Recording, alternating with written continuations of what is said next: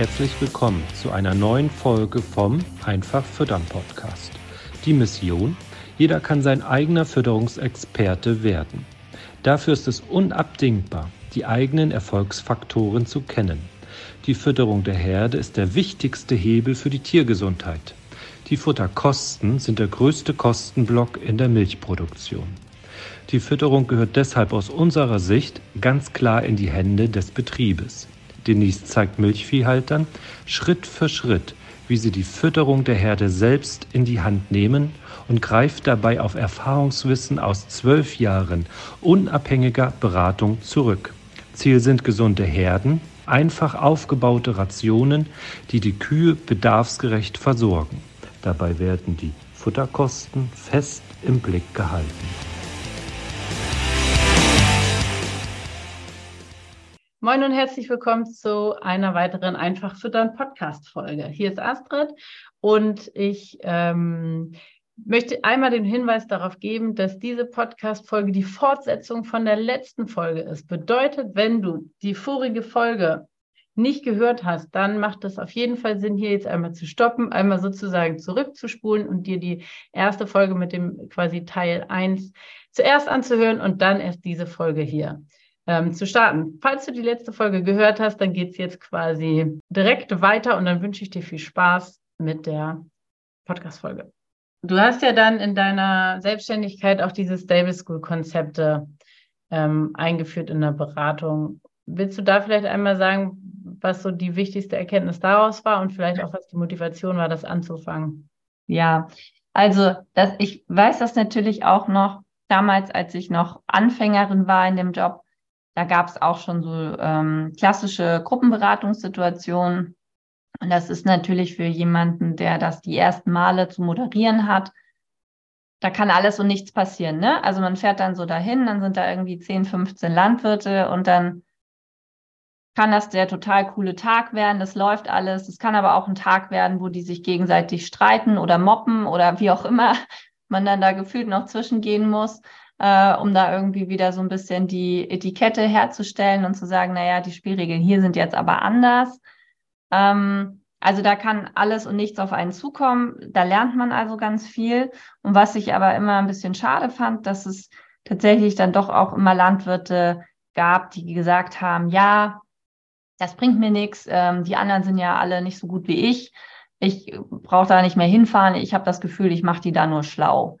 Und ähm, das war schon so das erste Mal, wo ich dachte, hm, ja gut, das kann ich dann auch, also bei manchen kann man es auch gut nachvollziehen, bei anderen nicht so. Ähm, da muss man ja auch immer gucken, jeder hat ja eine andere Brille, ähm, durch die er dann schaut.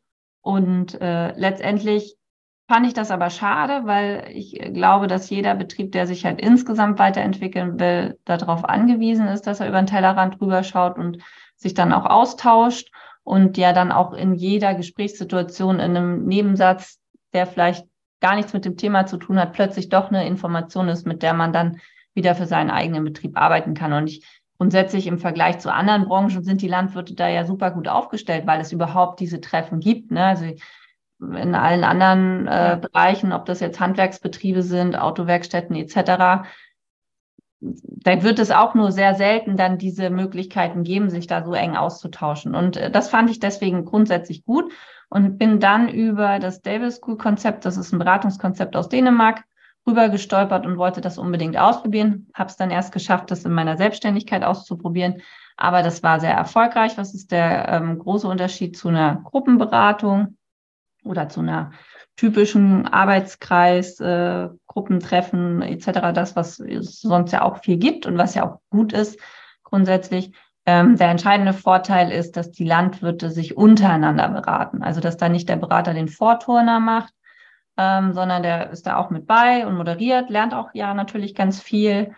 Aber das Thema wird vom gastgebenden Betrieb vorgegeben und die Betriebe beraten sich untereinander. Und dann lässt man das als Berater so laufen ist tatsächlich ein Konzept, was sehr vielen gerade alteingesessenen Beratern schwerfällt, weil es gibt nichts Schlimmeres, als wenn da mehrere Betriebsleiter aufeinandertreffen und die sich dann ähm, untereinander beraten und der Berater dann so für sich feststellt, oha, das geht aber gerade in die richtig falsche Richtung und man dann aber nicht rein darf offiziell. Ähm, ja, und da ist es, also das wird, glaube ich, immer mal wieder so ausprobiert in der Praxis, aber es fällt dann vielen schwer, das so ganz konsequent durchzuziehen. Es gibt aber wissenschaftliche Untersuchungen, die eben auch belegen, und das habe ich auch immer wieder festgestellt, dass dieses Konzept dazu führt, dass die Umsetzungsraten deutlich größer sind auf dem Betrieb. Wie erklärst du das? Ja, ist ja ganz einfach zu erklären. Es ist eben immer so, dass ein, ähm, also gibt ja auch, kriegen wir ja auch mit in Social Media. Ne? Es gibt ja Landwirte, die sind sehr beratungsnah, weil die da schon viel profitiert haben in den letzten Jahren von uns. Es gibt ja auch Landwirte oder Betriebe, die sind beratungsfern, die halten davon gar nichts, die finden, das ist unnütz. Und so, das ist ja so ein bisschen dieser Hintergrund, dass man das Gefühl hat, na, der hat ja gar keinen eigenen Betrieb, der hat ja noch gar nicht bewiesen, dass er auch jetzt 500 Kühe mit 13.000 Liter äh, halten kann und die alle ja. gesund sind. Wieso soll ich dem denn das glauben? Und ähm, das muss man sich ja in dem klassischen Beraterjob erarbeiten, dass die anfangen, einem das zu glauben, weil eben die Tipps, die man ihnen gibt, gut funktionieren. Und ähm, auf der anderen Seite ist es dann aber auch so, dass wenn Sie es von Berufskollegen hören, dass es jetzt tatsächlich ein absolutes No-Go ist, es auch nochmal eine andere Härte oder eine andere Wirkung auf die Menschen hat. Und das habe ich eben auch tatsächlich immer wieder in den Stable School-Treffen äh, beobachten dürfen, wofür ich sehr dankbar bin, weil so ist ja auch unser Training mit entstanden oder die Idee dahinter.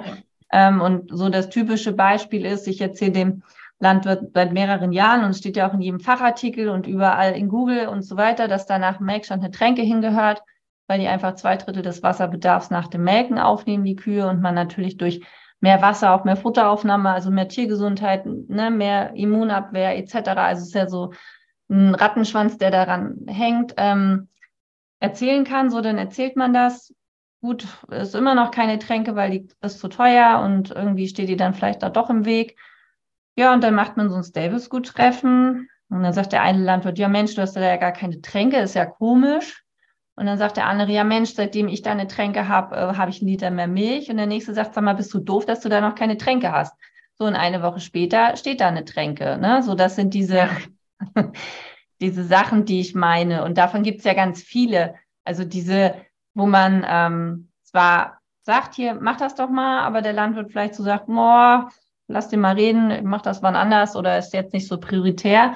Ja. Und wenn es dann aber einfach äh, nochmal Berufskollegen erzählen, die das selbst schon gelöst haben und gar nicht, auch gar kein Verständnis dafür haben, dass man das anders sehen kann, ähm, dann bringt das einfach viel mehr. Hatte ich auch mal ein einschneidendes Erlebnis, da ging es um Trockensteher oder Frischabkalbergesundheit und dann hatte der Landwirt eben auch gesagt, nee, er streckt dann seine Kuration, er will da nicht eine extra Mischung machen.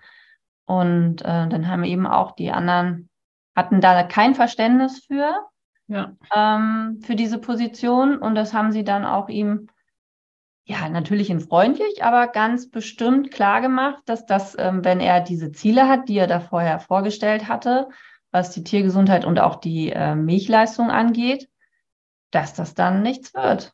Und dass er sich jetzt entscheiden kann, da an seinem Standpunkt festzuhalten, dass ihm eine zusätzliche Mischung für Trockensteher, die dann ja meinetwegen auch Jungtiere etc. mitkriegen könnten oder wie auch immer, ja. ähm, zu aufwendig ist, solange er dann nicht bereit ist, den Standpunkt zu verlassen, er dann da auch keine Weiterentwicklung in den Ergebnissen ähm, erwarten darf. Ne? Und das ähm, war dann schon immer sehr äh, beeindruckend, dass wenn die, ach so, ach, ach, du meinst das jetzt ernst, ich äh, komme da nicht drum herum. ja, ja, ja. Ich kann mir auch vorstellen, also ich bin ja nur keine Beraterin, aber dass es eben auch so ist, wenn du einem Landwirt oder einem Kunden, das kann man ja auch außerhalb der Branche äh, wahrscheinlich genauso, äh, oder ist es genauso gültig, du sagst die Sachen irgendwie drei, vier Mal und irgendwann hörst du ja auch auf, weil du das kommt dazu.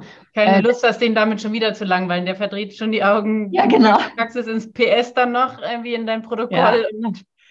Ja, also das ist natürlich auch ein wichtiger Punkt. Ne? Da klackern dann irgendwann schon die Augen beim Rollen. Also ja, das ist so.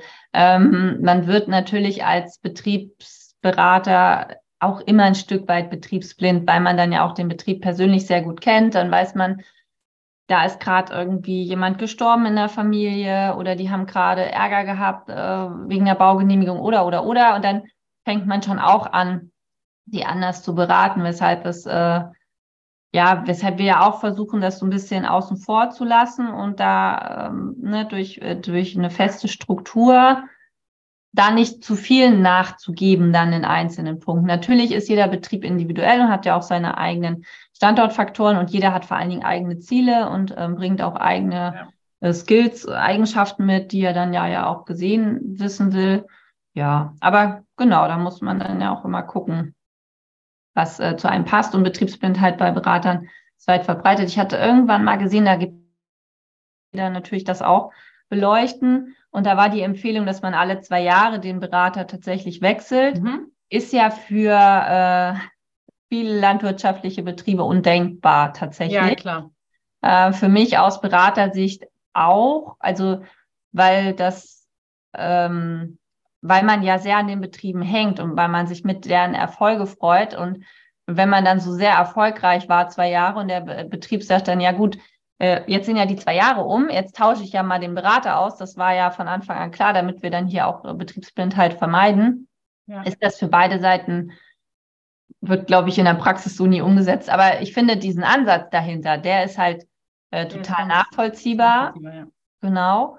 Und auch äh, nur menschlich lässt sich dann häufig nicht, nicht gut umsetzen. In meinem Fall war dann auch einfach die Herausforderung, ähm, dass es ja kaum unabhängige Fütterungsberater gibt, so dass sie dann auch wo gar du die Betriebe guten Gewissens hättest entlassen können. Ja, genau, wo ich ja. gedacht, Mensch, ja, jetzt haben wir das ja gut hingekriegt, die letzten zwei Jahre hast 1000 Liter mehr oder 2000, jetzt tausch doch mal zu dem und dem, weil dann ja, es gibt irgendwie zwei, drei Leute und dann ist aber ja auch die Kapazitäten sind da sehr begrenzt und die, also genau. Und das sieht ja. sicherlich auch nicht jeder so, so sportlich vermeintlich, dass er sagt, ja gut, dann tauschen wir alle zwei Jahre alle durch.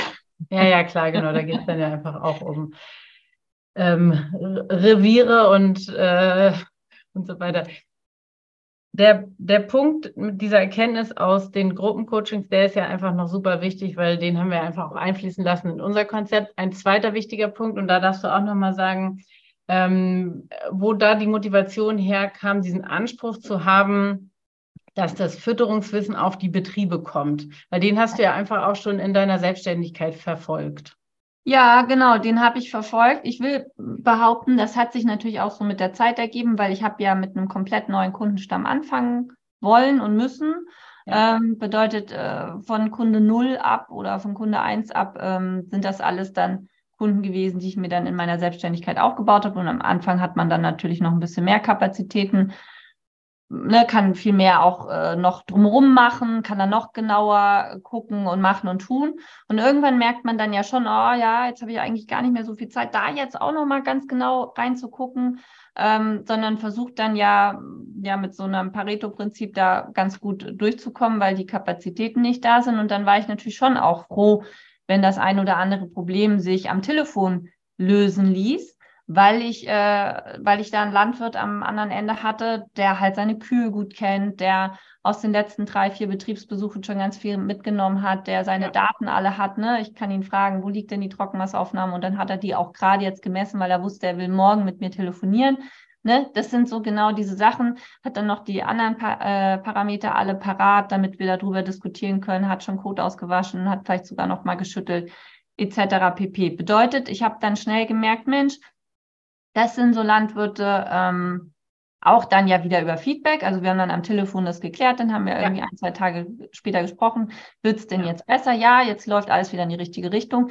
So, und dann weiß man ja auch, ah, okay, das hat dem dann jetzt wirklich was gebracht oder dann ja. ist er mit dieser, ja, soll man ja eigentlich nicht so machen oder war auch nicht das, was ich unter einer guten Beratung üblicherweise im Vorfeld verstanden habe, der Telefonberatung weitergekommen, ne? Ja ähm, weil ich einfach nicht die Zeit hatte, da zwei Stunden hinzufahren, da zwei Stunden dann unter jede Liegematte zu gucken und dann wieder zwei Stunden zurückzufahren oder eine Stunde, ähm, weil mein Zettel eh schon voll war. Und ähm, durch diese, diese Kommunikation und dann hat natürlich die Digitalisierung da auch einen großen Teil zu beigetragen, weil als ich gestartet bin, ja, gut, da hatte man dann schon WhatsApp auf dem Handy, aber gab es noch nicht so wirklich Videos oder auch ja. gute Fotos oder die schlechten Qualität. Genau, die Qualitäten waren nicht. Kein Datenvolumen, keine Netzabdeckung. Ja.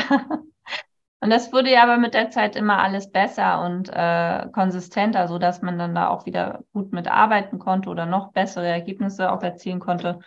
Ähm, Und dann waren einfach meine Kapazitäten ja auch äh, begrenzt und ähm, ich fand das ähnlich wie, äh, ja, man, man hat eben nur diese 24 Stunden am Tag und ähm, man schafft da auch gute Ergebnisse für die Betriebe und dann rechnet man sich aus, Mensch, cool, das hat der Betrieb jetzt dieses Jahr 150.000 Euro gebracht, dass er mit mir zusammengearbeitet hat. Die letzten zwei Jahre waren es auch irgendwie 100.000, ist ja super. Und dann sitzt man dann so und denkt so, ja, ist ja schade, dass da jetzt irgendwie kein anderer Zugriff drauf hat. Bei YouTube hochladen bringt aber auch nichts, weil wenn es halt so äh, kostenlos ins Wohnzimmer reinfliegt oder aufs Handy rauffliegt, auf den Trecker, wird es auch nicht extra umgesetzt oder ernst genommen genug. Ja. Ne? So, und was ist denn dann die Möglichkeit? Und ähm, da ich dann schon wusste, dass mit der richtigen Anleitung und mit den richtigen Fragen und mit der richtigen Schulung Betriebe in die Lage versetzt werden, da immer besser zu werden. Also es ist ja dann auch so eine Entwicklung, die ich dann über die Jahre gut beobachten konnte. Ne? So am Anfang frage ich dann da meine Fragen alle am Telefon so und beim nächsten Mal sagt er dann schon selber, ja, jetzt willst du noch das und das wissen und die und die, das habe ich auch schon geguckt. ja. Da, ich, nee, ich habe keine neue Kraftfutterlieferung, also dass er dann immer schon alles weiter vorweggenommen hat. Und das ist ja genau das, äh, wo ich einfach gemerkt habe, Mensch, der ist vor Ort, der war gestern, vorgestern und vor drei Tagen vor Ort, der ist morgen vor Ort und übermorgen. Der kann doch die Situation jetzt viel besser einschätzen, als ja. wenn ich da jetzt zwei Stunden heute Nachmittag wo die Kühe alle liegen, weil dann haben sie gerade gefressen oder wo sie alle zum Melken gehen, weil sie gerade zum Melken geholt werden, da kurz durchlaufe. Ja. Ne? So und ähm, das war so dieser Punkt, wo man anfangen konnte oder zumindest den Versuch wagen wollte, was kann man von diesem Wissen online bringen und für welche Betriebe ist das dann der Game Changer? Also wir sagen ja, ja. nicht, dass das für alle Betriebe funktioniert, weil Viele benötigen dann auch den persönlichen Austausch da vor Ort oder schaffen es eben nicht aus zeitlichen oder auch aus äh, Interessengründen da so dieses Kuhauge ähm, dann in der Herde zu haben und das dann zu verleihen an den ja. äh, Berater. Aber genau darum ja. wussten wir, dass das grundsätzlich funktioniert. Ja, genau. Wir machen auch in der nächsten Folge, diese Folge ist ja auch quasi schon gestückelt, in der nächsten Folge nehmen wir euch dann sozusagen auch nochmal mit, ähm, wie es dann weiterging. Mir geht's ja jetzt, oder damit ihr auch wirklich die Antwort kriegt, warum jetzt eine Vorortberatung gar nicht mehr notwendig ist. ähm, genau, aber die zwei wichtigen Punkte jetzt waren einmal diese Gruppen, diesen Gruppenanspruch und dann eben die Tatsache, dass der Landwirt vor Ort eigentlich die bessere Person ist. Genau. Und das ist tatsächlich die Fütterung tagtäglich richtig zu machen. Ja. Und den nehmen wir jetzt hier als Cliffhanger für die nächste Folge. Alles klar. Dann danke fürs Zuhören und bis zur nächsten Folge. Bis dann. Tschüss. Vielen Dank, dass du heute wieder zugehört hast. Dir gefällt, was du heute gehört hast? Das war nur eine Kostprobe. Wenn du Lust hast, die Fütterung selbst in die Hand zu nehmen und dein eigener Fütterungsexperte werden möchtest, dann komm zu uns ins Online-Training. Natürlich kannst du die Schlüsselfaktoren einer leistungsfreudigen und gesunden Milchviehherde auch selbst suchen. Es kostet aber oftmals sehr viel Zeit. Im Training nimmst du die Abkürzung. Du profitierst von den Erfahrungswissen aus zwölf Jahren unabhängiger Fütterungsberatung. Denise ist dein Mentor an deiner Seite und bringt dich ohne Umwege von A nach B. Wir haben Landwirte in Deutschland, Österreich und der Schweiz erfolgreich zu ihren eigenen Fütterungsexperten ausgebildet. Willst du wissen, ob das Training auch für dich geeignet ist? Dann bewirb dich bei uns für ein kostenloses Strategiegespräch. Gehe dazu auf www.kühe-gesund-füttern.de und fülle das Bewerbungsformular aus.